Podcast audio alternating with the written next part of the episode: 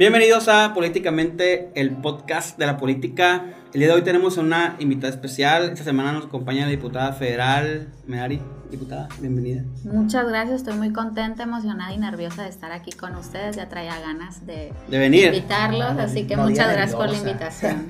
Está bien tranquilo Es esto. ¿no? No, no va a haber nada fuera de, del lugar. Va a estar todo bien tranquilo. Eso, esperemos. eso esperemos, eso esperemos. Esperemos. A ver. Y como siempre, nuestro co-host del podcast, Max. Hola, ¿cómo están? Qué buena manera que te atreviste a venir, la verdad. Porque le- les decía a Miguel que a mí se hace importante tu invitación porque eres la diputada joven, mujer, creo más importante del, partido que está en el cuerpo, que es Morena. Es como que no tenerte en el podcast de la juventud a la diputada federal, joven mujer, si está como que no bien de nuestra parte. Y dije, hay que invitar a Merari, o sea, que venga Merari, pues. Sí. Lo bueno que te animaste. Ya, ya tenía ratito ahí echándoles el ojo porque está bien interesante el concepto de este programa. Me gusta que es jovial, que es fresco, Sí. que, que uno aquí se siente, pues puede hablar como más relajado. Eh, no es el típico programa de noticias eh, cuadrado, ¿no? Ajá. Y está padre, así que felicidades y, y les auguro mucho éxito. Gracias. Muchas gracias. Diputada, ¿y cómo está? ¿Cómo le ha ido la semana? ¿Qué dice el trabajo legislativo, el trabajo de tierra? Ahorita estamos en receso legislativo, eso nos Te ha dije, permitido, sí, Vamos en eso. receso. Yo me estaba buscando ahí en el Twitter de. ¿Qué pasó en el Congreso? Están en receso, Sí. Muy dije. mal el Twitter de, de la cámara. No, el Twitter sí, sí es cierto. Ahorita voy a. Tienes razón en la crítica que me haces del manejo del Twitter.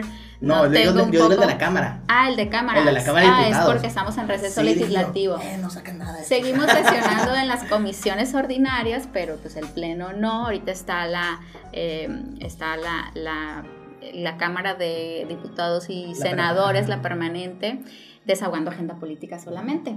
Entonces eso nos ha permitido aterrizarnos un poquito más aquí en territorio y en Ven- mi caso... Venía al territorio. Ajá, en mi caso pues estoy ahí eh, dándome el tiempo de atender a las personas, de atender medios, de desahogar agenda política también aquí en, en mi estado y, y pues aprovechándolo, aprovechando el receso legislativo hasta De- con la familia. De hecho, la vimos en Durango. ¿Qué hay en Durango ahorita? ¿Cómo está el show todo allá? ¿Qué hay de Durango? No, pues es- fue una experiencia para mí agridulce. Dulce porque aprendí mucho, mucho, mucho. Nunca había tenido la oportunidad de estar en un cuarto de guerra, digamos, de una elección o en un búnker, búnker ah. a nivel estatal. Aprendes muchísimo, Sí. ves muchas cosas. Es una eh, experiencia nueva para mí. eh, y pues agria porque pues vi cosas que nunca me imaginé que pudiéramos ¿Qué eh, sucedían? Sí. Digo que hace- soy sincera con ustedes, pues somos eh, en Sinaloa, que tenemos como el estigma en otros estados de ser un estado en donde la narcocultura está a la orden del día.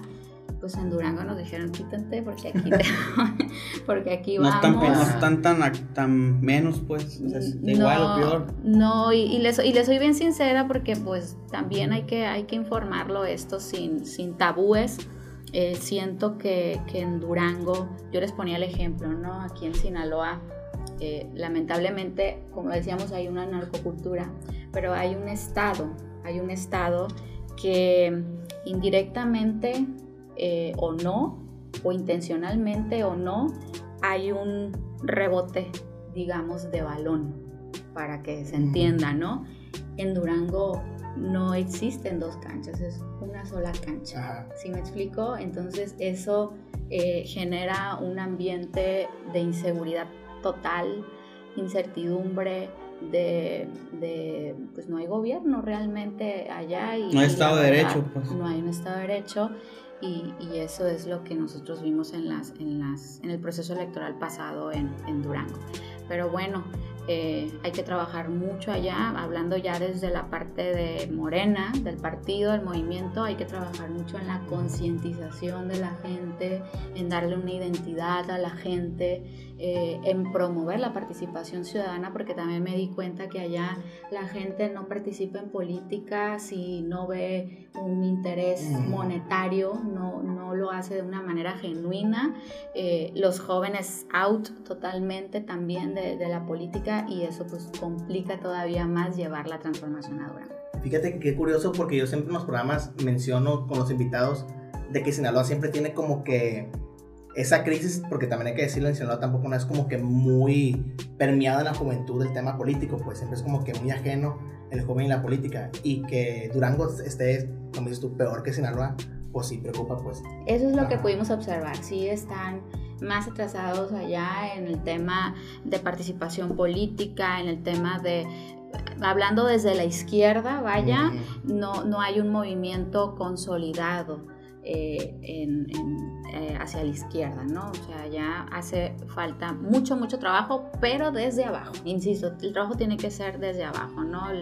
los, los, meses en los que quisieron eh, nuestro partido organizarse, digamos, pues de la nada y querer enfrentar a un monstruo de esa magnitud, fue muy, muy complicado. Casi, casi lo que hicieron en Sinaloa, pues, en casos, por ejemplo, de ustedes que fueron los pioneros, que desde abajo comenzaron con, la, con el partido y que ahorita pues tienen, están cosechando lo que trabajaron, ¿no? Que es que es un estado donde el partido ya está consolidado. Algo así más o menos tendría que hacerse en Durango. Sí, desde abajo, desde invitar a la revolución de conciencias, como Desde las plazas y... Desde, las, desde tomar las plazas, de meterse a las colonias, de pequeñas reuniones en colonias, así como lo hizo nuestro presidente, donde recorría en las plazas de los pueblos, llegaba y aunque sea, aunque llegaran 5, 10, 15, los que sea, eh, el, discurso de concientización social, ¿no? Eso es lo que hace falta en, en Durango. Y aquí en Sinaloa, pues digamos, estamos de otro lado, hablando ya como y tan cerquitas.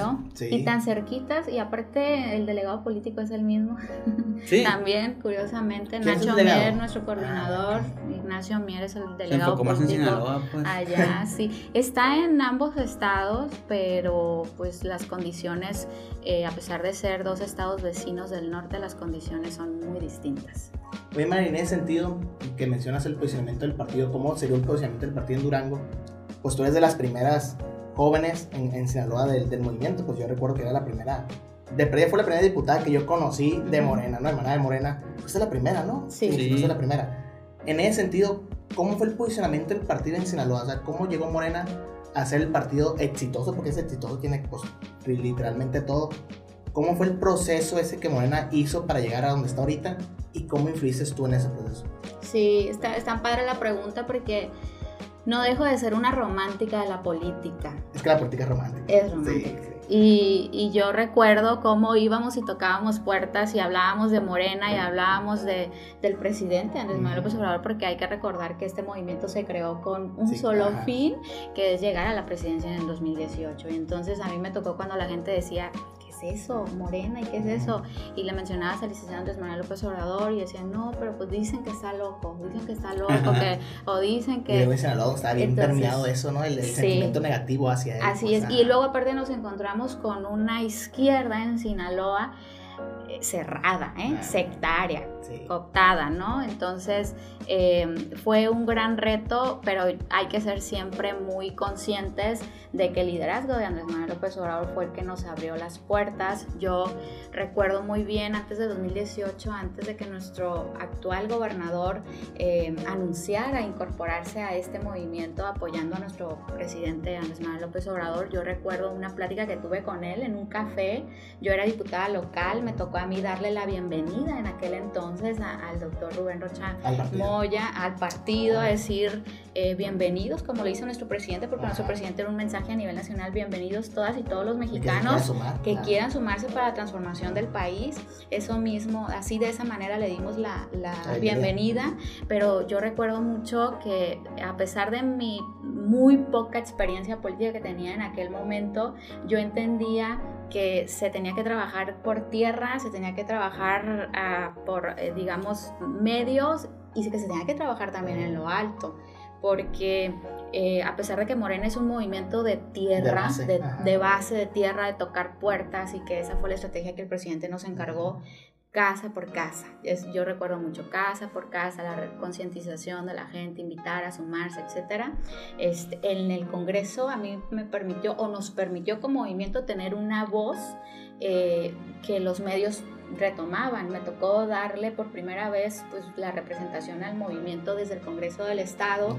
Y digamos que por ser la única oposición en aquel entonces, eh, los medios nos abrieron las puertas, nos recibieron bien. Y entonces ya se estaba, ya había soldados de tierra. El espacio en el Congreso nos posicionó todavía siento eh, más porque la gente empezó a ver que en Morena realmente era una oposición que la gente estaba hambrienta. Había un PRD también que no era oposición porque a mí me tocó verlo como eh, se subía cuando acordaba ciertas cosas con el PRI, que era el partido mayoritario en el Congreso. ¿Quién el PRD con tu Efren, me acuerdo que era Efren. No, no, Efren Encinas es, no, el doctor. Efren Encinas es el doctor. Pero, Efren es, de Mochis, de Aume. El morenito, ¿no? El morenito. ¿Cómo se llama? Que de hecho siempre parecía del PRI.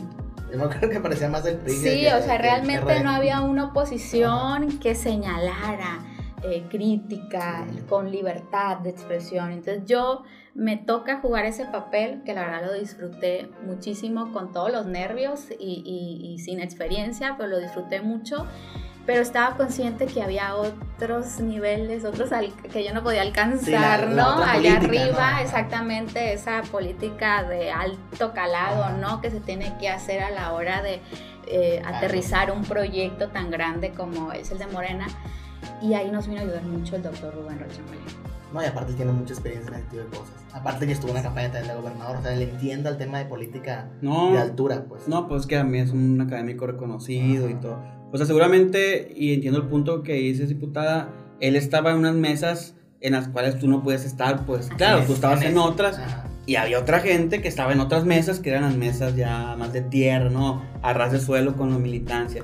Y tiene sentido todo lo que dices porque y, justo lo que comentaste al principio tiene sentido con lo que dices al final, porque cuando estás en ese punto de una concientización sobre una idea política, porque no es nada tangible, era una idea, si ocupa, si necesitas el romanticismo para poder hablar con la gente y decir, a ver, es que como diría este expresidente de Estados Unidos, yo tengo un sueño. Y, y este es pues mi sueño. Y, y realmente sí me sorprende, ahora que lo dices de esta manera, cómo fue que la operación política se fue como que tejiendo y pues obviamente dio frutos, pues ahorita pues esta persona ya es gobernador, ¿no? El, doctor Rubén Rochamoya. Así es. Sí, está muy interesante y yo creo que para los estudiosos de la política, sociólogos incluso, está muy padre analizar la evolución del movimiento aquí en, en Sinaloa hasta llegar a donde estamos ahora. Ahora, a mí me ha tocado las dos partes, de cuando éramos chiquititos y que éramos un puño y nos conocíamos eh, todos y éramos unos románticos, idealistas y es que queremos y el presidente y bla, bla, ahora a, ser testigo del, enorme partido, movimiento que se convirtió este, Morena, donde uno tiene que aprender que es un movimiento plural, que es un movimiento diverso, que ahorita hay una discusión muy interesante, digo en el buen sentido de la palabra, de cómo debemos de cuidar a Morena de que no se convierta en estos partidos tradicionales que se usan solamente como trampolín político y que se quiere el poder por el poder, sino que siga siendo un movimiento de la gente, que no, que no perdamos esa conexión directa con la gente y que la gente pueda sentirse que es parte de ese movimiento y que cuenta con ese movimiento. Es un gran reto, es un gran reto me tocó ser la parte opositora y cuando éramos eh, chicos y luchábamos por este ideal y ahora que, que soy parte de una bancada mayoritaria en la Cámara de Diputados. Nada que ver local, Nada, que ver, totalmente distinto. Ambas partes tienen su, su, lado padre, claro, pero, em, pero sí es, es más reto ahorita. Ahorita es el, gran reto que tenemos. Sí, pues fíjate, es un gran reto llegar, pero como dice la frase, lo difícil es mantenerse, ¿no? Y más ahorita que Moenas se está convirtiendo también como una oportunidad para muchos políticos que no, que no vienen del movimiento, que no traen como que esa idea romántica del proyecto de nación, para entrar y, agarrar una candidatura, agarrar un puesto. Entonces, sí de eso tienen que cuidarse mucho lo, Morena, más que nada, para no, para no llegar a ser como que este partido oficialista donde nomás es, entra gente por el puro poder. Pues. Sí, a colgarse de la marca, que es lo que... Eh, sí, las bases del partido, el, por, porque es lo que lucha el partido, pues. Así es, nosotros para poder que la gente nos siga dando la oportunidad en, los procesos electorales que vienen, tenemos que dar resultados. Esa va a ser nuestra carta de representación, porque no es nada fácil despertar una esperanza tan grande de, de todo un pueblo. Eh, las expectativas son muy altas de la gente hacia, hacia nuestro gobierno, hacia el presidente, hacia quienes representamos de alguna manera en, este proyecto. Y, pues la verdad, eh, cuidar esa, esa esperanza que la gente tiene depositada en nuestro movimiento, cumplirle a la gente eh, y, y seguir avanzando pese, dicen los politólogos, el desgaste natural que haya por gobernar. Pues sí, sí, dicen los politólogos.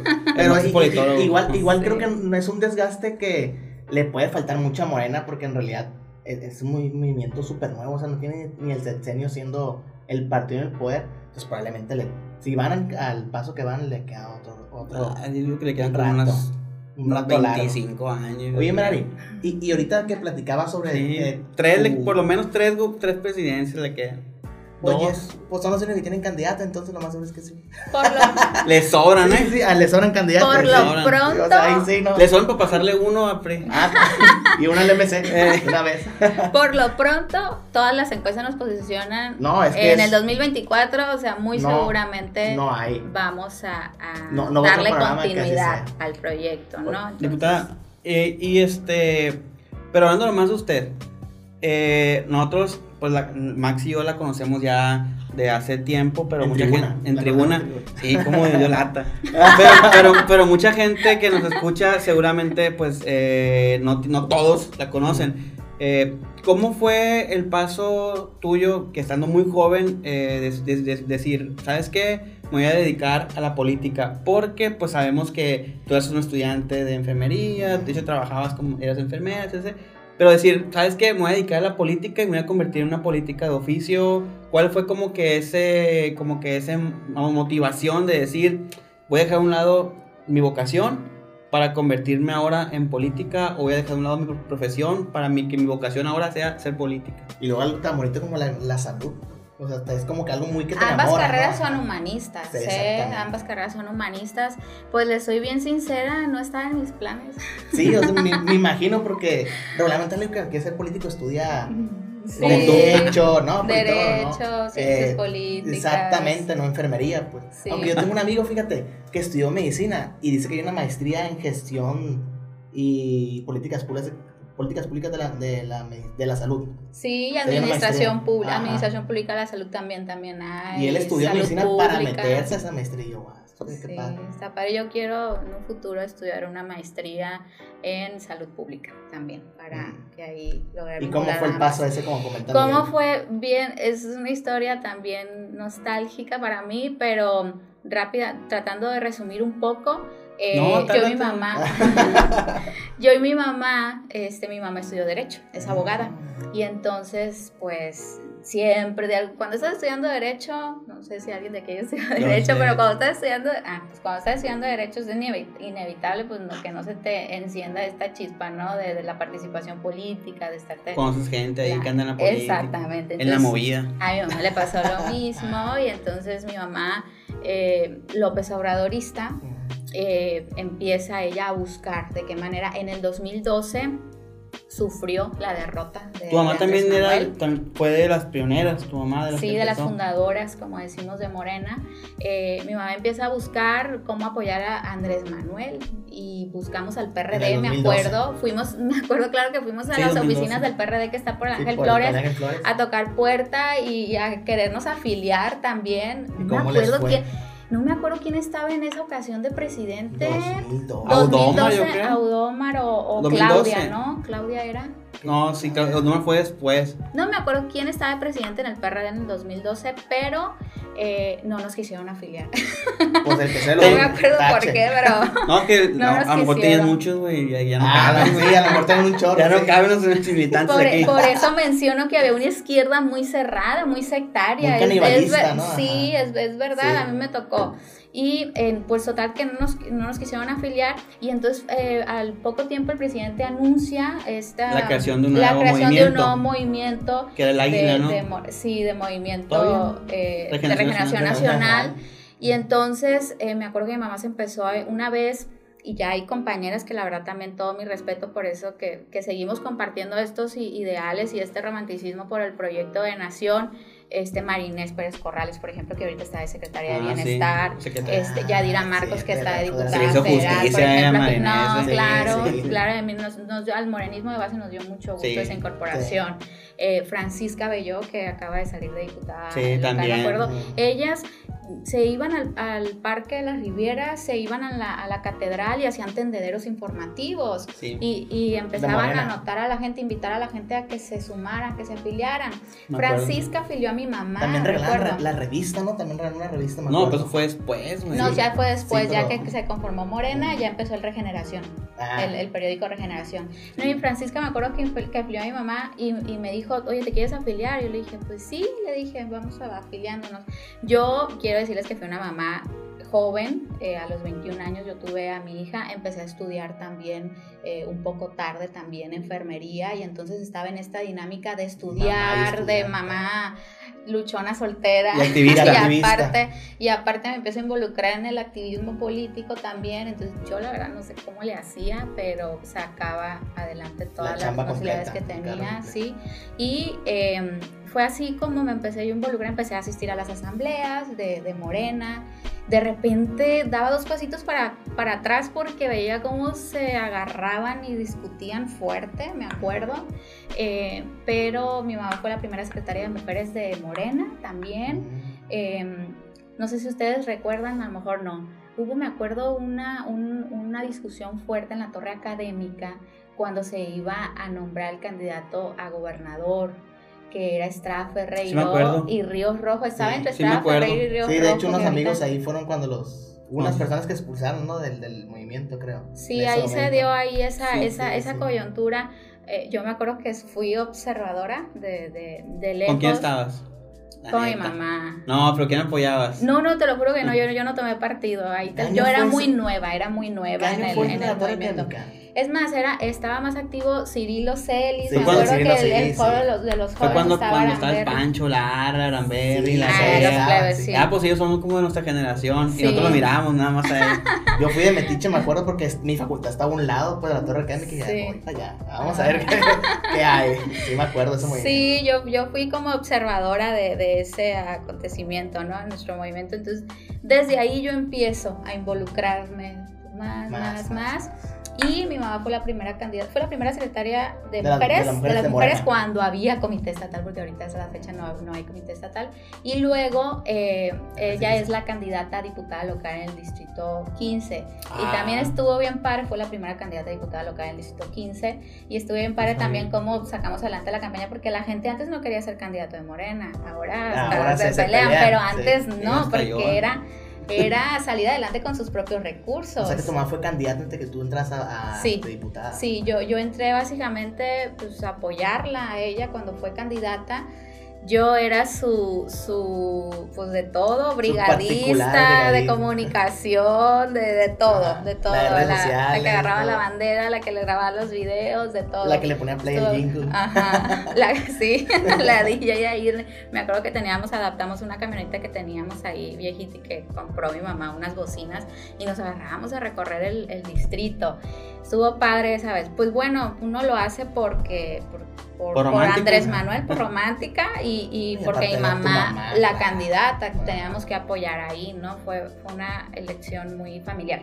Y entonces yo sin esperar, que eso también es algo para debatir, que está interesante también, que en Morena hay un proceso de insaculación. La Sí, famosa tómbola, tómbola. que eh, ha sido muy criticada, pero que yo las veces que pueda las voy a seguir defendiendo, con ciertos ajustes y ciertos candados, pero eso permite a la base acceder a los puestos de representación popular y que no se los queden la, la élite La élite pol- de- del del poder, sí, partido, la élite claro. del Entonces, esos espacios se deben de seguir guardando para la militancia. Y sí la hay, ¿no? Hay, hay un porcentaje, ¿no? Hay un porcentaje de insaculación. Porque puede ser un líder de colonia, pues. Ajá. Cosa que no pasa en el PAN, en el PRI. Y anteriormente, pues nosotros mismos éramos los que organizábamos todo. Eh, hicimos la asamblea en el distrito 15. Yo me acuerdo que fui de los organizadores de la asamblea. Yo no me quería anotar, pero batallamos tanto para que las mujeres asistieran a las asambleas. Tenía que ser, me acuerdo, eh, 10 hombres y 10 mujeres en ese entonces, y entonces nos faltaba una O sea, mujer. tú no quieres anotarte. Y ya se- yo no me quería anotar y entonces mi mamá dijo, es que ya tenemos que cerrar y si no completamos la planilla, este, No nos sé. van a imponer de México, nos van a decir quiénes son los candidatos. Entonces me dijo, pues anótate tú, así como que ya, anótate tú y ya. Y, y entonces yo me anoté nada más para cumplir el requisito Algo- sin algo esperar nada, no, sin Antes de- esperar nada, de verdad. Fue simplemente porque pues apoyar al presidente y a, y a mi mamá al principio. Y trabajamos y entonces los que yo no entendía, les soy sincera, no entendía nada de los pues plurinominales ni esta... Sí, eh, relativa. Ah, eso Ah, no, sí, sí. no, no sabía hacer mis Ajá. cálculos y entonces anuncian que Morena y al final anuncian que Morena eh, alcanzó un pluri. Y después, no sé si se acuerdan, en el 2016 hubo reconteos, Hubo hubo, muchos reconteos, reconteos ajá. que Y se tardó entró- semanas, me acuerdo. Balta. Baltas. ¿Cómo Y ya, no, él entró primero. Yo, ¿Ah, sí? yo creí que yo no iba a entrar. Yo creí Balta que no iba a entrar. Era el uno. El uno, Yo él. dos. Yo dos. Oh. Entonces, el presidente, el delegado en ese momento, que era Raúl Elenes, actual senador Raúl ahorita, Elenes. él me habló y me, me acuerdo clara que yo, claro que yo iba a, en el carro manejando con mi hija y me habla y me dice, diputada, ¿cómo estás? Y yo, ¿te equivocaste? Soy Merari. Y le dije, me dijo, sí, nos acaban de anunciar que Morena alcanzó a dos pluri y la segunda pluri eres tú. Y yo me acuerdo que pues fue muy impactante para mí, pues imagínense, Sí. pues yo joven, nunca me pasó por la mente, no, no lo estaba buscando tampoco. Eh, y, y también me, me agarró como los nervios y a ver, cálmate, es un reto, vamos a salir adelante, hay que estudiar, hay que prepararse, cuál es... Inmediatamente me empecé a estudiar la ley orgánica del Congreso del Estado, este, maestros del mismo movimiento que, que el profe Carlos Sí, López, que te que apoyaron también que bien lindos nos daban clases, me acuerdo, nos daban clases de, mira, es que el movimiento esto representa, clases de, de, de, este, de política Ujú. y, y pues nos eh, metimos, me acuerdo la primera vez que se abren las puertas del Congreso del Estado, ahí estaban ustedes, que se abren así, el pleno, la primera vez que entré al pleno, Sí, puros sí. hombres y mujeres guapísimas, ¿no? Trajeados así. Pues y yo me guapo acuerdo- que tú digas, no, con buena Bueno. ropa sí. bien vestidos, Pero había mucho razón. joven. Esa es la que lo tuvo mucho joven, me acuerdo. Del PRI, sí. Sí, eran- y aparte los de Morena también eran jóvenes. Sí, sí, sí. Creo que los que no eran jóvenes eran los del Paz nomás. Estaba Y el del mucho, verde tampoco era joven. estaba mucho el auge del nuevo PRI, ¿no? En ese Sí, que no, no, no, no resultó. Duró poco. Sí. Fue, un, fue un mal, fue un mal experimento. Oye, pero aparte, te llega la noticia de una y te hacen coordinadora del grupo parlamentario. Entonces Sí. te tocan esas reuniones de Jucopo, obviamente con políticos que tienen pues ya como carreras. co- Ese, tirada. ajá, ¿cómo te fue en ese sentido? En, en la, porque es algo que no vemos nosotros, pues la- las reuniones de Junta de Coordinación Política. Sí, o sea, buenos agarres ahí en la Jucopo. Ahí, ahí eh. como fue como que tu primera reunión con, con ellos, pues. Aguantar el vuelo ajá, crudo, sí. Ándale. La primera vez que yo... Es que fue un reto personal también. Sí, pues Porque cuando yo les decía, cuando se abrieron las puertas la primera vez del pleno y que vi todo eso, dije yo, ¿qué estoy haciendo aquí? Yo no pertenezco aquí, ¿qué voy a hacer? Y, Y empezó a agarrar todo. pánico y yo, no, cálmate. Mi voto vale igual que el de ellos, mi voto vale Ah, está- está- Y entonces dije yo, no, yo represento a Morena, represento al pueblo, represento esa causa. Entonces fue un gran reto personal asimilar por qué estaba ahí, por qué estaba ahí. Entonces eh, dije, hola, hay que decir y hay que hacer lo que el pueblo está deseoso de que uno diga. Y yo me acuerdo que el primer posicionamiento, si ustedes lo revisan en redes sociales, por ahí lo debo tener, yo creo que lo voy a volver a, Ah, refrescar, darle refresh. Sí, ajá. Me acuerdo que algo dije, el posicionamiento lo hicimos entre muchos compañeros. El, el- el movimiento chiquito, sí, sí, ahí estaba. Daniel Ramírez ahí estaba, que ahorita está en el listecín Natalia también. también ya estaba. Natalia. Ramírez, que es Ajá. hermana de Daniel, también estaba ahí. Eh, y estábamos todos así como que, ponle esto. No, y también hay que decir esto. Y no, que no Sin se te miedo. olvide esto. Hay que decir esto. Hay que ser bien enfáticos en esto. Y entonces estábamos como entre todos echándole pluma al posicionamiento. Y cuando me toca a mí subir a tribuna, algo dije que de una todos los medios entran, entran y empiezan a tomar fotos y entonces yo mm, tratando de, de estar tranquila y de respirar y, y seguir diciendo el posicionamiento, pero dije yo, ¿qué dije? O sea, ¿qué dije? Pues entonces ya me di cuenta pues que no había una voz crítica, dura. Mm. Y entonces... Dijiste algo que nunca, dijiste algo que nunca nadie había dicho. ¿Tú Sí, te acuerdas? Algo dije. Creo que mencionó, creo que mencionó al PRI, sí me acuerdo, yo me acuerdo, yo estaba ahí, yo estaba ahí, ahí en- estaba adentro, estaba viendo, escuchándote, y dije, a la verga. Sí, porque yo, me, ahí yo había estado otra legislatura pasada y la oposición, También sabes qué posicionamiento es- fue. la fue posición era X, puede ser el PRI. que, que voltearon mucho porque nadie se imagina que iba a decir un posicionamiento de ese cuando fue lo de Cuba. Mm, Me acuerdo que sí también cuando lo dijo eh, tu compañero, ¿cómo se me olvidó el nombre del ¿Quién diputado? falta? Balta. Baja Balta. Dijo un posicionamiento sobre Fidel Castro, creo. Y como que nadie lo esperaba y todos los medios de que estaban de Cuba. Y así como que todos se metieron también, ¿no? como que, ¿por qué están de Cuba? Porque se acababa, creo que se...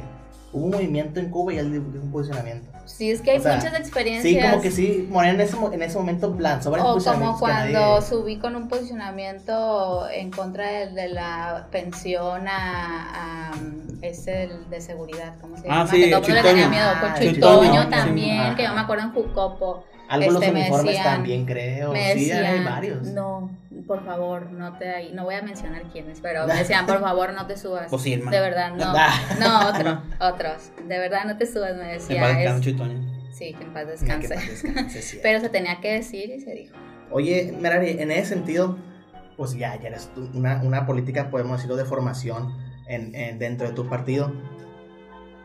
Y a lo mejor desde el inicio tú no te mirabas en política, como bien lo habías comentado anteriormente. Allá afuera hay muchos jóvenes que como que se quieren, tienen inquietud, obviamente, también enfermeros, posiblemente, médicos, arquitectos, que tienen inquietud sobre la política, pero no entran a política porque también tienen como ese desconocimiento que tú también tenías. ¿Qué le puedes recomendar a los jóvenes que tienen inquietudes o quieren cooperar o dejar semilla dentro de política para que cambien las cosas, para que se animen a entrar a política? Claro, que aquí está Morena, que para eso estamos aquí nosotros. O de tu experiencia, ¿cómo dices tú? A ver, eh, esto les aconsejo yo. que Bueno, que primero hay que estar conscientes que como jóvenes, eh, a veces los jóvenes nos vemos apáticos. Yo recuerdo que hablaba de política y que decía, asociaba la política con corrupción, con cosas negativas, decía qué hueva, ajá, sí, qué qué hueva, hueva. los mentirosos y bla, bla, bla, todo esto que uno piensa, ¿no? De joven. ¿Y Pero ves? luego, y que ves también, y entonces ya cuando eh, te- tienes la conciencia, decir, bueno, es que si, si no nos gusta la política, pues hay que cambiarla. Exacto. Y para poderla cambiar, pues tienes que estar ahí, tienes que participar, tienes que aportar, tienes Sí. que alzar la voz, tienes que opinar. Somos parte de una sociedad y hay que participar. Entonces, yo por eso siempre fui, de hecho mi equipo eh, son, Joven, ah, son jóvenes, son jóvenes. jóvenes, la verdad que he intentado, porque a veces, a veces no, no les voy a mentir, a veces sí se, se complica un poquito el ambiente en la política, a veces, pero he intentado siempre mantener un ambiente sano a mi alrededor, con la gente que trabajo, precisamente eso, para que los jóvenes no se desmotiven, para que vean que sí se puede, que sí que sí hay un movimiento genuino que busca el bienestar. Que está de- chido estar en política, pues. como, ah, que está chido estar en padre, política. sí, porque luego sabes que he observado también que hay jóvenes que empiezan a participar en política Se desaniman, ¿no? tras la sombra de un viejo político. Ah. Maximiliano digo-. Ah, Sí, Beto. ah, Beto también ya fue también asesor de imagen, ¿no? De político, todo. Ah, qué chido. Pero, pero de un partido.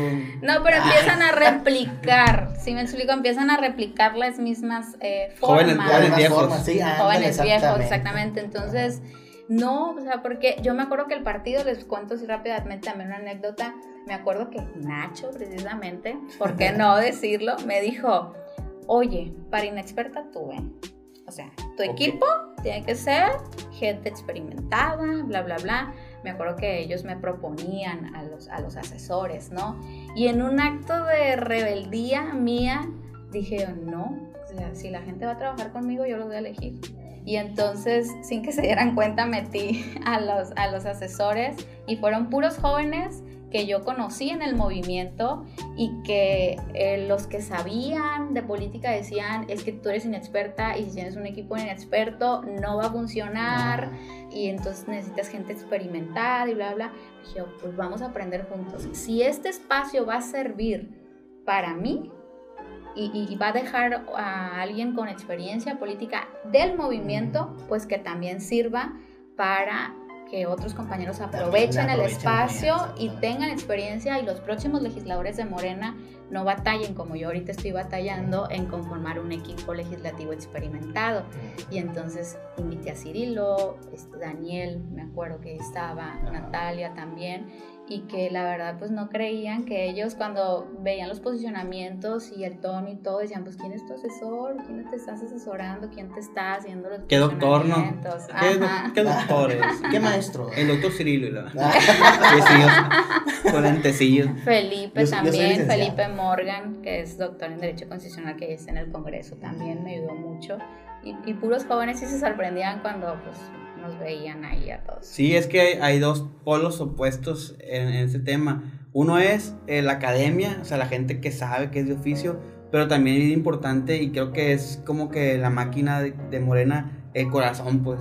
Muchas veces cuando hablas del corazón, con el corazón ocupas como que tantos tecnicismos y das en el clavo, a veces es mejor. Exactamente, Entonces, que conectas más. Si ellos, si ellos, que lo sé porque los conozco a los tres, quieren el movimiento como lo hacen y te hacen un discurso con ese amor al movimiento, pues obvio que va a ser un discurso chingón. Va a ser un discurso que va a motivar, pues. Ya pegado al ideal ese. Sí. sí. Vas a escuchar como no genuino, pues.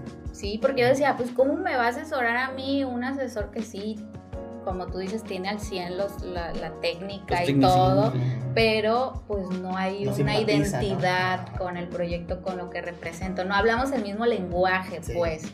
Entonces, con los plebes, con mis compañeros, pues hablábamos el mismo lenguaje, nos entendíamos bien. Y aparte te tocó cuando fuiste, por ejemplo, diputada federal por primera vez, esa transición donde también Moreno y el Legislativo Federal eran, eran este, era la primera vez que llegaban como bloque importante, pues, o sea, te ha tocado las mejores etapas de Morena, en, y, no, lo digo en cuestión así ególatra, sino las mejores etapas del partido, las, las has vivido, pues cuando llegó al Congreso del Estado, cuando llegó al Congreso este, Federal, este, cuando llegó a la presidencia, la gobernatura. A ver qué sigue. Sí, ah, bien bonito. Las, sí, esas etapas han sido bien bonitas. La primera bancada que tuvo Morena en, en la Cámara de Diputados, pues ahí salió, pues a quién les puedo decir, pues estaba Citlali Ah, no, Citlali estaba en el constituyente. Estaba este, el Memo, eh, Guillermo, que ahorita está en el Instituto Nacional de la Juventud. Estaba Cuitláhuac, que ahorita es gobernador de Veracruz. Estaba Rocío Nale, que era la coordinadora, que ahorita está de secretaria de, Energía. Eh, estaba mm, la secretaria de Bienestar, que no me acuerdo ahorita cómo se llama. pero la, Al, sí. la, la secretaria de Bienestar también. O sea, e, esa primera bancada que tuvo Morena, pues ahorita están en espacios claves ayudando al presidente. Diputada, en este orden de ideas, eh, a, mí me, a, mí me, toca porque pues eh, me tocó verte como una opositora en el Congreso local y tengo que reconocer que, que fuiste una opositora pues férrea, contundente y era una posición política como yo nunca antes había visto. Eh, y en ese sentido, tú ahora que ves a la oposición, que ya no eres oposición, que eres oficialista, pero que ves a la oposición, ¿Qué crees tú que le hace falta a la oposición como para decir, es un mal consejo que, que estoy pidiendo, pero ¿cómo, qué, ¿qué es tú que hace falta como para decir, así se ve como oposición? Porque una crítica muy fuerte que le hacen al partido, por ejemplo, ahorita a los partidos que son oposición, es que no saben ser oposición. Entonces, ustedes sí supieron ser oposición, por algo están donde están. ¿Qué, qué pudieras decir que le, haces, que le hacen falta a estos partidos como para decir que sí son realmente una verdadera oposición? Que desaparezcan. Yo sí. no, pues menos una oposición. Anótenle ahí. Un, rebranding. No les voy a decir nada para que Fíjate que sí lo hemos comentado, sí lo hemos comentado en la Cámara de Diputados, que no sé si les ha tocado vivir esa experiencia legislativa desde la Cámara, pero nada que ver aquí en el Congreso del Estado.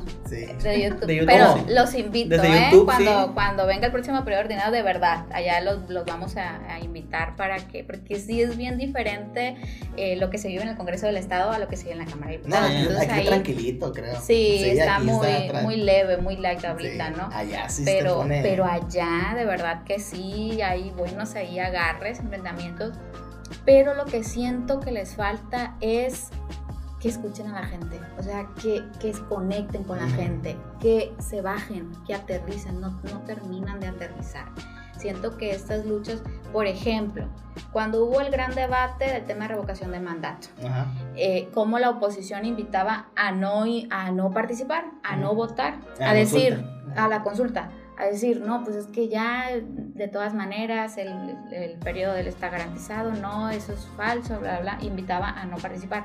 Cuando había un movimiento ciudadano que decía, sí hay que participar, sí hay que salir a votar por el, por el sí, por el no, o sea, que no, que, que se vaya, eh, porque, y los de la oposición, y hubo ahí un choque con quienes ellos creían que los representaban en la Cámara. Y así han sido, he visto yo unos temas que mientras el PRI y el PAN salen con una postura, los movimientos anti-AMLO eh, salen con otra. Entonces, eh, siento que les hace falta aterrizar. Es una oposición que no sabe andar al ras de suelo, que se acostumbraron mucho Al poder. al poder, a crecer Ajá. allá arriba, a no salir de- de- del palacio, a no salir de, de Ujú. los congresos, de las cámaras, y que hoy van a tener forzosamente que salir a las calles y hacer eso que dijimos que hace falta en Durango, del movimiento, eso lo tienen que hacer La ellos a oposición, nivel para hacer una oposición responsable. Así Y sí es. tienes razón porque lo hemos comentado también en otros programas con otras personas también, de la oposición misma, que sentimos que la oposición en- desde, el, eh, desde nuestro punto de vista, que nomás están como que en la búsqueda del poder, pues en oposición porque quieren volver a buscar el poder, pues, y en realidad como que no tienen como que ese plan de, de proyecto de nación, no proponen nada nuevo, no dicen de que, hey, voten otra vez por nosotros porque traemos estas propuestas, no. Voten por nosotros porque queremos volver a estar en el poder. Sí, no queremos que ellos estén, queremos estar El nosotros. otra vez te decía, Max, que no, que no pueden ser oposición con una sola, una sola premisa que es, Ah, es- estamos en contra de Morena. Ajá. O sea, la gente no va a decir, ah, voy a votar por ti porque estás en contra de Morena. O sea, la gente ya va a votar por ti porque a ver qué traes, pues. Sí, la gente ya Si no traes más, una pues, propuesta, ah, voy a votar por ti porque estás en contra de Morena, pues no. Y luego, a ver, siendo ahí un poquito críticos, ¿qué, qué, qué es lo que le daba vida al PRI? El presi- presi- presidencialismo, El presidente. los gobernadores. O sea, el PRI giraba alrededor del- de la figura del presidente y alrededor de la figura del gobernador. De las famosas cuotas. Tú quítale al PRI, al presidente, y quítale al PRI los, Los gobernadores, Ya no hay PRI. y se quedaron muy acostumbrados al poder Al dinero. al poder, al, sí, al dinero.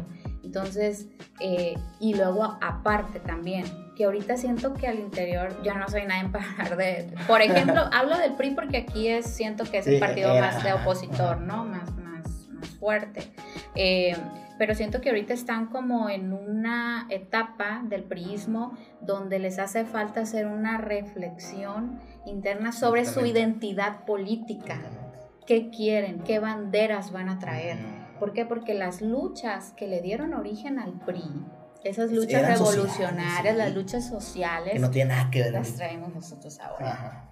Entonces, ¿qué, qué va a proponer el PRI ahora? Y eso súmenle, que también, que esa es otra reflexión que tenemos que hacer, pero nosotros en, en Morena y a veces entender que a veces no, no es fácil estas estrategias, como dice el presidente, hay que ver el bosque y no hay que ver el, el- El árbol. individual, eh, de que se están desgranando al PRI. Sí. ¿Por qué? Porque se está invitando al- a ciertos actores. Pues ahí está el caso del exgobernador Kirin Ordaz, que ahorita está de embajada Sí, en Kirin. España. Que es, no- que es normal, ¿no? En el prismo, porque el prismo siempre está como que, como bien lo comentas, acostumbrado a estar en el poder, pues. Es como que, y apar- aparte nunca han sido oposición, no saben ser oposición. Que lo Es que, como- lo que le preguntaba ahorita la diputada, Ajá. Sea, no saben ser No oposición. saben, entonces que dicen, si no sé, no ser oposición y me gusta en el poder, pues mejor dejo el PRI, pues. Sí, Ujú. como que, pero se me hace una estrategia, no, no se me hace lo adecuado para el país porque... que Claro, ta- la democracia ajá, la oposición también es buena, aunque sea claro. oposición, la oposición tiene que ser Y eso responsable. lo pues. entendemos, ¿eh? Ajá. Y eso el presidente, lo, no, Sí. no es un discurso simplemente cuando dice el presidente soy un demócrata. Realmente el presidente es un demócrata. Y entendemos quienes ya fuimos oposición que necesitamos de la oposición. Pero una oposición, oposición, eh, pues sí, Con propuesta. objetiva, con propuesta, que realmente haya un debate, que no se suban a tribuna a decir Andrés Manuel es un Nah. peligro para México y de ahí no lo sacas, pues a ver, ¿por qué es un peligro? ¿Qué propones tú? ¿Qué propuesta le das a tus electores? Pues, Sí. entonces, y ojo porque ahí viene, entrando al primero de agosto, que es el preordinario, viene la reforma política electoral, Electoral. que va a estar súper interesante y que también los voy a invitar porque voy a hacer asambleas informativas para que la gente aquí en Culiacán invitarnos a ti también. se informe de, de lo que queremos lograr en la Cámara de Diputados con esta propuesta es darle una voltereta completa al sistema democrático en México. Queremos un sistema que nos cueste menos, que nos represente mejor. Eh, y, y bueno, que queremos representantes en, en los consejos electorales que real representantes, o sea, que representen realmente a, a- a la gente, que no representen a los partidos políticos, que representen a la gente. Entonces va a estar súper interesante ese debate que Sí, se va a dar. estar interesante la discusión. Sí. El Sí, agarre. el agarre va a estar muy bueno. Sí. Ese no me lo va a perder, va a ser como serie de Netflix así. Oye, puta. Sí. Y ya, pues, hablando otra vez de, retomando el, el- lo de Morena, pues ya son un partido, obviamente, presidencia, gobernaturas, cámara, de, de senadores y diputados, cámaras locales. ¿Qué crees tú que sigue para Morena? ¿Cuál es el reto de Morena en este momento? ¿Qué es, si ya tienen todo, se puede decir todo entre comillas, ¿qué falta? ¿Cuál es el ¿Cuál próximo es reto? el reto? Ahorita creo que la dirigencia de Morena, si hablamos en el ámbito nacional, ahí va, ¿eh? O sea, ahí va. Hubo una etapa que nosotros éramos autocríticos de que estábamos estancados como partido. Ahorita siento que el tema de la unidad, el tema de, de- de que ya no hay estos enfrentamientos tan grandes que había a nivel nacional y que ahorita estamos todos en la sintonía de decir, a ver, somos el partido mejor posicionado para la asociación presidencial, necesitamos todos darle, eh, darle eh, pues continuidad a este proyecto que ha iniciado el presidente Andrés Manuel López Obrador, no hay de otra más que vayamos unidos. El movimiento de Estado de Exacto. México estuvo Hay interesante. perfil, sí, Sí. y va a haber el domingo en Coahuila también, otro, ¿Por qué otro. Coahuila? y ¿Por porque qué el? Estado de ¿Y por México también, pues es obvio, son, son ahí las próximas plazas en donde Ajá. vamos a ir a combatir. Y, y ahí yo creo que está bien interesante porque hay buenos perfiles, hay buenos perfiles. Si hablamos de una Claudia Sheinbaum, una mujer, que yo creo que, ¿por qué no? México ya Sí, puede estar listo para que una mujer Sí. lo gobierne, una mujer de izquierda, una mujer muy valiente, muy entrona. Guitarrista. Bohemia. Bohemia, bohemia. ya, ya lo bohemia, vimos, sacó bohemia. un video ahí. Sí. Y luego también está un Marcelo Ebrard, que es un hombre más eh, operador, Carismático, eh, político. carismático, ¿verdad? Mm, eh, verdad eh, sí es carismático. sí, fíjate que cuando nos vemos tenido nosotros invitados ¿no? ahí en, lo así. Sí, es, es como más un operador político. Sí, a mí también me cae súper bien. Es muy buen perfil, es un tipazo también, como muy cositas. A mí inteligente. me cae bien cuando vino a Sinaloa también. Es muy inteligente. Es que él vino, venía mucho a Sinaloa porque era nuestro delegado en la primera circunscripción. Entonces, él, a él le tocó estar en este tema de la, de la selección de candidatos, etc. Entonces, y si hablamos de una Ana Augusto, que es un perfil nuevo, que la verdad, muy bien, muy bien, o sea, eh, un hombre sencillo, un hombre que en su discurso conecta con el pueblo, así como lo hace Sí, el es, es- presidente. es- tiene, tiene mucha similitud con AMLO. Sí, Sí. luego es un excelente operador también, está haciendo muy un gran papel ahí en la Secretaría de Gobernación. Entonces, hay, hay cuadros, hay, ¿Y hay Monreal? perfiles. Y ¿Lo van a Monreal, mandar, ¿lo van a mandar el PRI o qué? pues Monreal Se no quiere ir, no tiene. Dijo ahorita, ¿no? Hoy Sí, dijo en la mañana. dijo en la Así, no lo sí, vi. dijo en la mañana. Si, Si no me quieren Si no me quieren, yo me voy. Se agüitó. Se agüitó. Si no me quieren, ni Sí, modo, como ándale, dice la sí, canción. sí. No, Monreal, eh, pues ahí al interior del movimiento tiene sus, su, Su grupito, su gran- grupito. su, su apoyo, claro, su base. Es, es un fundador también del movimiento, es un lobo político, le Sí. decimos nosotros, Sí. y a esos lobos siempre los necesitamos en, Claro. en- Sí. en cualquier lado, ¿no? Entonces, Yo yo, que no creo se que va no se yo Ya. tampoco creo No, que se pues va. está, sí, es su ruido para que lo Sí, tomen en cuenta, pues. Eh, volteame a ver. Secretario de Gobernación o algo así. No sé. Yo no creo que se vaya y es un, es un gran compañero, un gran operador también. Diputada, y hablando de los motivos personales y de su política personal, ¿qué siente usted? ¿Qué siente usted? ¿Qué sientes tú que es lo que te caracteriza como, como, como política, más que como diputada, como política en sí? ¿Cuál crees que sea como que tu sello distintivo de Menari, o con tu filosofía de política, o tu manera de hacer política? Mi manera de hacer política, pues yo creo que eso sí lo he mantenido desde que inicié. Eh, intento hacer una política distinta, una política atractiva para las nuevas generaciones, para el relevo generacional. Sí soy una impulsora del relevo Mm, generacional, sí. sí. creo en que en el, en el sistema político en Sinaloa y en México hacen falta rostros también Nuevos. eh, nuevos que se le dé oportunidad a jóvenes que traen las ganas, ¿no? Y, y- y el talento, la capacidad.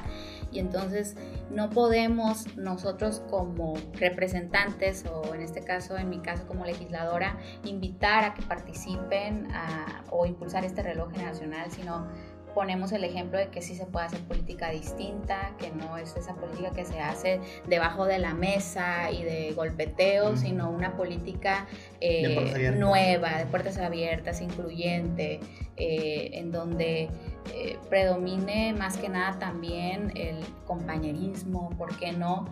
Eh, yo, por ejemplo, cuando fui diputada local, y le podrán preguntar a cualquier compañero diputado del PRI o del PAN.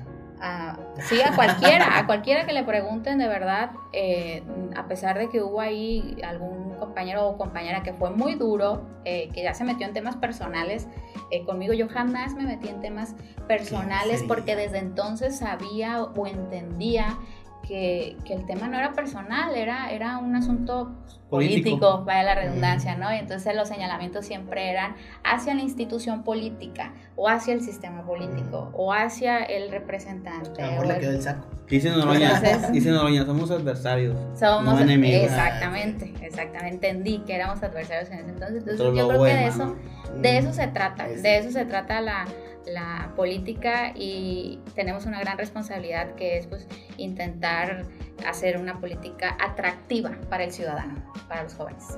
Lo están logrando. Oye, madre, y, y antes de, de una, una muy buena pregunta que Miguel te quiere hacer.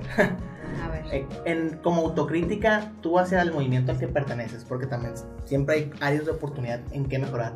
¿Crees que la cuarta transformación, el movimiento de la cuarta puede mejorar más? Sí, claro. O sea, pero ¿en qué, en, qué, ¿en qué áreas tú ves que puede mejorar? Pues? ¿En qué áreas? Pues mira, O reforzar. Mira, yo creo que, que mm, hablaba ahorita de una inclusión, de un movimiento diverso, de una inclusión, hablaba de un desgranaje del PRI que, que, pues, prácticamente pues están acá. Hay que, Sí, hay está- que está decirlo. sucediendo, pues. Está claro, o sea, está ahorita sucediendo. Así como, la oposi- así como la oposición pues no sabía hacer oposición, pues creo que nosotros el reto de nosotros de toda la vida ser oposición o de este movimiento toda la vida ser oposición, ahora gobernar pues también es un reto. Claro. Van, vamos aprendiendo conforme al, al- al paso del tiempo, pero yo creo que lo más importante es mantener los objetivos, los ideales que nos dieron vida, que le dio la esencia de Morena. Ese es el gran reto que tenemos, que no nos perdamos en el poder por poder, que siempre estemos conscientes quienes hoy eh, estamos sacando adelante un encargo, un encargo de la gente que, que más adelante, pues, decir, bueno, ahorita estoy yo, pero después vienen otros compañeros Ujú. y, que, y que hay que trabajar en... Sí, que el movimiento perdura a pesar de las, de las personas. exactamente, Pues. exactamente. Que no nos Sí. pase lo que le pasó al PRI. Sí, para, justo, para- para justo acabar, estaba, justo estaba, estaba como para que acabar claro. haciendo Bueno, analogía de que el PRI perdió la base. la- el, Exactamente. el- por, el por qué PRI, pues.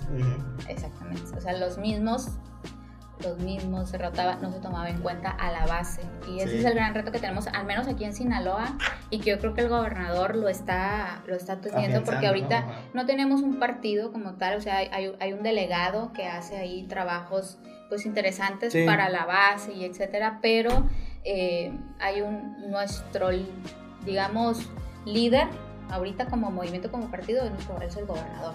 Y entonces el gobernador es el que está haciendo ahorita este trabajo de inclusión, de darle el lugar a la base, de darle la bienvenida a, a otro cuadro por ahí que no precisamente es morenista, pero pues a lo mejor viene de la izquierda o a lo mejor viene del PRI. Entonces hay un liderazgo ahorita que está haciendo ese trabajo de ver que pues, todos cabemos aquí siempre y cuando no se pierde el objetivo que es velar por el bienestar de los sinaloenses.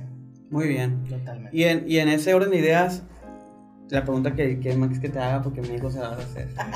este, ¿qué viene el 2024 para ti? ¿Qué ¿Qué aspiras? ¿Vas a ser candidata a a la alcaldía, Ah. al senado?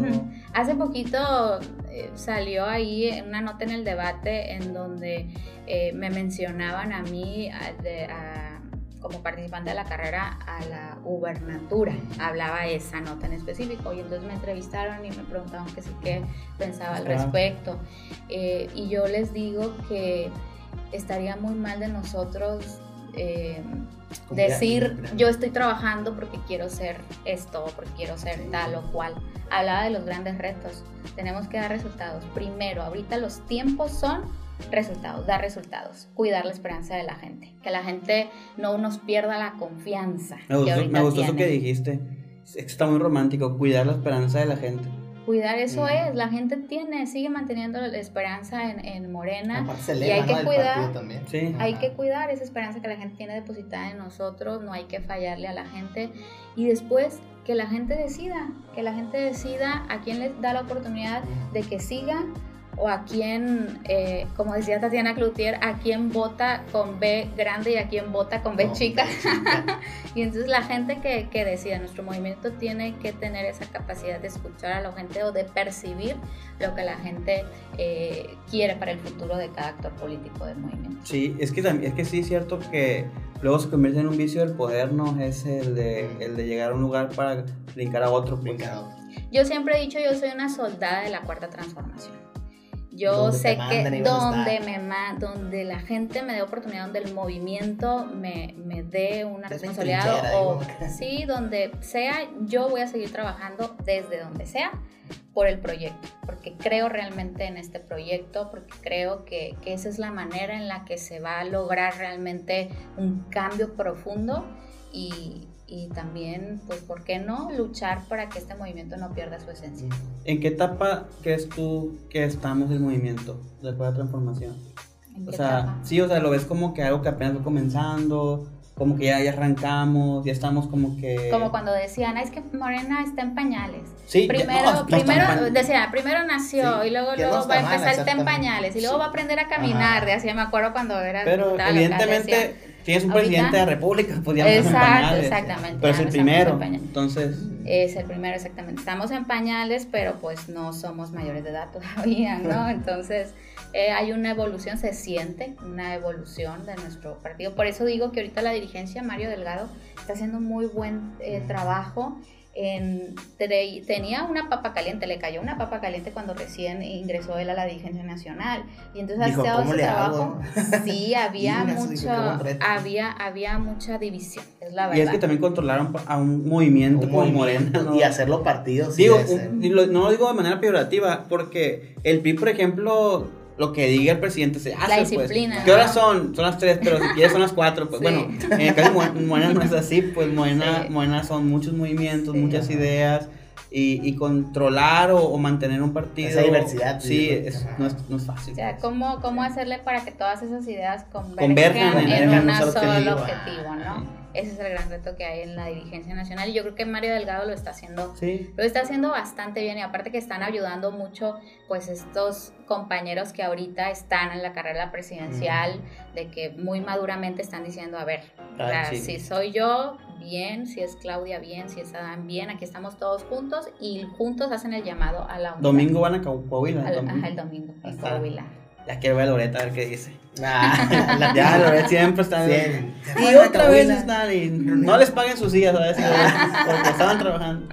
Oye, y ya para terminar, siempre le, le pedimos, antes de terminar, siempre le pedimos a nuestros invitados que nos recomienden algo que están viendo, leyendo, escuchando, que creas tú que a los jóvenes les pueda gustar y dejar una enseñanza. ¿Algún libro, alguna serie, una película, serie, novela? Una película hace mucho no veo series. Una canción. Era, era muy, muy. En los vuelos de México a Culiacán me aventaba de esas series cortas en, en Netflix. ¿Cómo cuál así? Eh, pues he visto varias, he visto varias.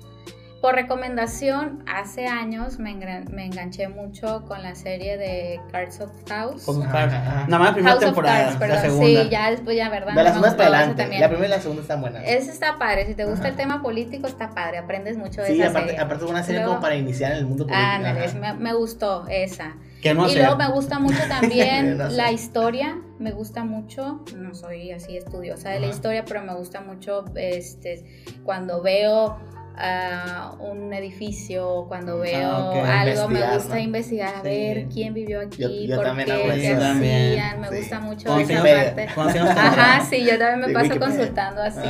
¿Cuántos años tendrá? Exacto, Sí, me también. gusta O mucho. que fue antes. Y hay series así, por ejemplo, hay una serie que también vi, que no sé si todavía esté, pero Sor Juana Inés de la Cruz, Sor Juana, sí, Sor Juana Inés de la Cruz, estuvo en Netflix, este, vi otra también que, oh, ay, no me acuerdo, no me acuerdo ahorita. Pero son buenas. Pero esas, ajá. Sí, me gusta, me gusta. Mm, estoy por terminar ahí un libro, ahí que Natalie me, me hizo el favor de regalarme porque estaba aspirando, espero que todavía se haga, pero no me han definido, participar en el Parlatino, que es el Ah, Parlamento ok. Internacional de los países Sí, sí, de sí. Latinoamérica y el Caribe, y Ajá. entonces que está muy ad hoc ahorita la gente, voltear hacia el sur, ¿no? Como dice Sí, el presidente, la- la el rosa. liderazgo Ah, pues ahorita van del a hablar. presidente. Ahorita vamos a hablar de la marea rosa.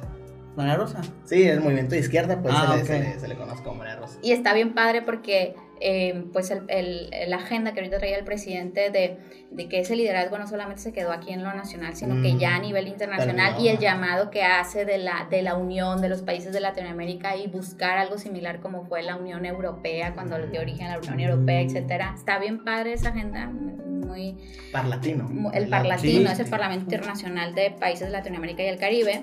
Y entonces Natalie, una amiga, este, también que le encanta la política, me regaló eh, Las Venas de Latinoamérica. Ah, sí, está muy bueno. y está bien padre, se los recomiendo si les Natalie gusta no era la que era delegada de Jóvenes Construyendo el Sí, Futuro. Ah, sí, sí, Gagiola. la conozco. Sí, ella me, me hizo el favor de regalarme ese libro, entonces si les gusta ahí el movimiento Sí. de izquierda. y- Ese libro lo vamos a recomendar para que Sí. lo lean. Sí, está bien padre. Diputada, pues ya para despedirnos, algún mensaje que le quiera dar a la comunidad, a los que nos escuchan por Spotify, que nos ven por YouTube, Facebook. No, pues, ¿qué les digo? Que muchas felicidades, que enhorabuena por este espacio, que Gracias. ojalá eh, crezcan mucho y, y, pues que quedamos a sus órdenes, que adelante, que no hay transformación sin jóvenes y que se animen también a participar, a opinar, a levantar la voz, a organizarse, porque no, eso hace, hace falta siempre para las transformaciones eh, en el mundo.